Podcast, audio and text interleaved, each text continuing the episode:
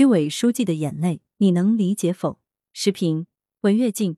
这两天，上海一位居委会书记与护士的电话录音在网上火了。护士住在风控楼，单位急召他赴岗，但这需居委书记的同意。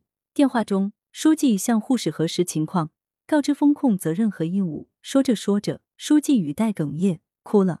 许多网友说，听到这儿，自己也破防了。居委书记一个电话，不仅自己哭了。还让网友泪崩，这说明抗疫的艰难时刻，人们不仅有同感，更有同理心。面对肆虐无常的疫情，将心比心，大家都不易。其实，在不少地方亦有过类似场景，特别是基层防疫人员，他们对此更是感同身受。不少人也曾流过泪，有过委屈、酸心，甚至还有因遭人误解的怨愤。抗疫如战场，基层抗疫者是冲在最前的战士，他们身处一线。冒着时刻感染的风险，他们责任重大，守土护港有责，所做的多是得罪人的事，弄不好就引发争端冲突。假日里，别人带着家人去休闲旅游，他们要去扫楼、登记、刷通行码，紧张时数天不着家，夫妻同城却多日见不着面。让基层防疫人员说说自己的经历，许多人都会有一肚子苦水。他们可能人前不言，独处时却暗自垂泪。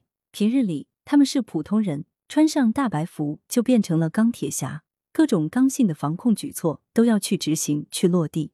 但政策刚性与人性温暖的度如何把握？风控时怎样兼顾好居民生活的方方面面？又如何让人们自觉遵守风控措施？凡此种种，都需要细心加耐心，坚持加坚韧。居委书记的泪水，用他自己的话说，是一言难尽，很难说出具体理由，但人们却能从中体悟到基层防疫者的艰辛。因此，当遇到查岗验码时，请多理解，请多配合。作者是羊城晚报首席评论员，羊城晚报时评投稿邮箱 wbspycwb 点 com。来源：羊城晚报羊城派。